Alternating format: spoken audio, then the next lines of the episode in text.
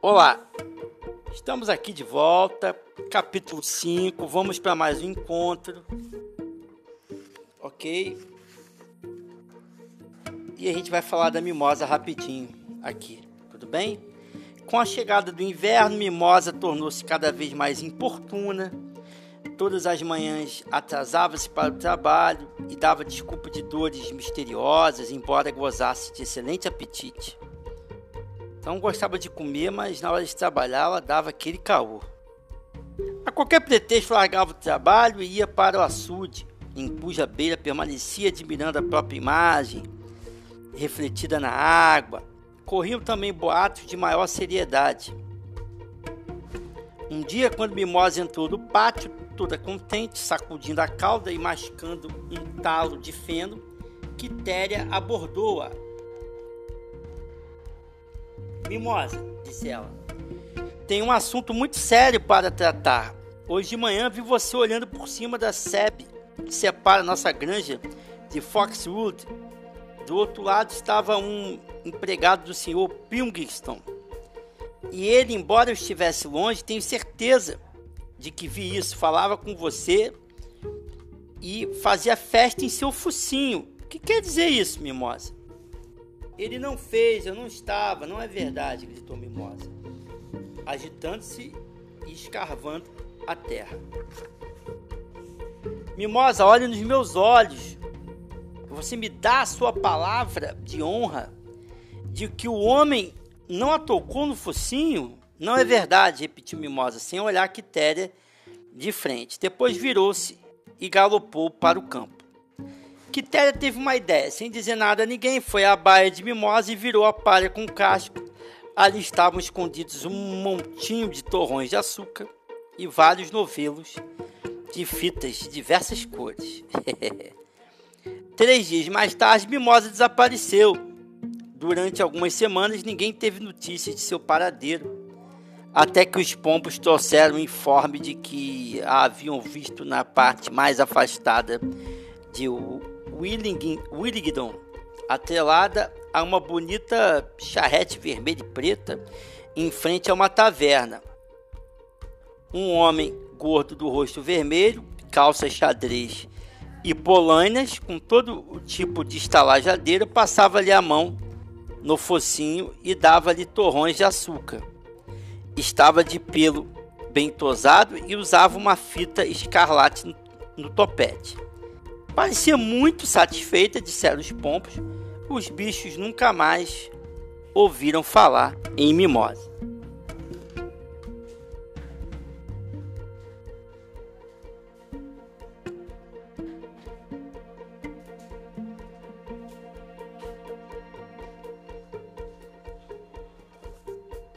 Então, a gente consegue, vamos relembrar o que já falamos antes, a mimosa ela representa aqui a burguesia. Então, o que, o George Orwell muito claramente quis deixar aqui a respeito da burguesia, da classe mais rica? Na, na Revolução Ru Russa, a burguesia, a classe mais rica, meteu o pé, fugiu, cada um foi para o seu lado, não iriam participar da revolução.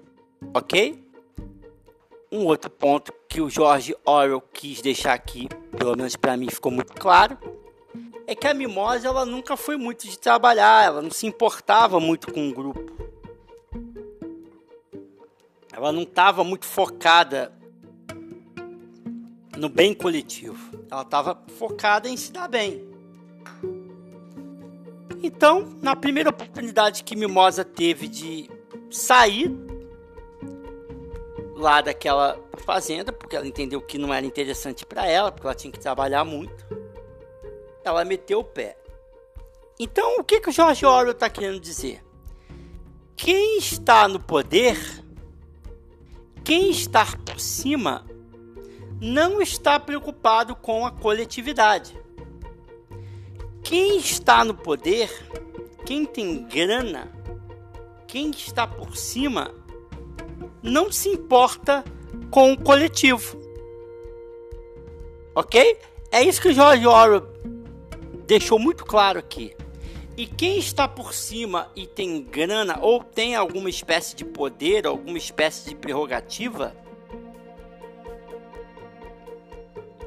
deixa eu usar aqui um termo menos pior, está andando e defecando para a sociedade, para a coletividade. Quem está no poder ou tem algum tipo de prerrogativa não se preocupa com o todo. Os que estão no poder não se preocupam com o todo. E isso ficará mais evidente ao longo da história. Agora estamos falando de Mimosa. Porque Mimosa não se via como os demais. Mimosa se via superior. Ela gostava do carinho lá no focinho, ela gostava dos torrões de açúcar, ela gostava dos lacinhos, das fitas, ela não se via como os demais. Ela se achava superior. Tanto se achava superior que na primeira oportunidade ela foi embora. Porque ela achava que merecia mais. E para onde ela foi, ela ganhou mais no entendimento dela. Então na Revolução Russa aconteceu de igual forma. A classe mais rica meteu o pé quando o bicho pegou. Ok? Aqueles que se julgam superiores e estão no poder, não que todos que estão no poder se julguem superiores, mas uma grande maioria sim. Os que estão no poder ou se, ou se veem com alguma prerrogativa, não estão nem aí para o povo.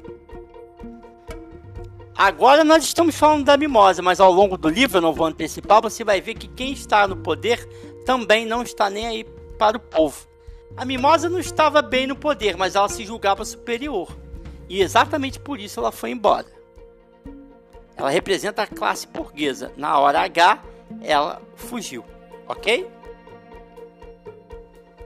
Então, cuidado, só para a gente terminar, cuidado com as pessoas que se julgam superiores.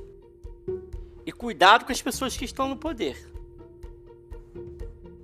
Ou que tem algum poder ou que tem alguma prerrogativa. A gente coloca todo mundo aqui no mesmo saco. Porque eles se julgam melhores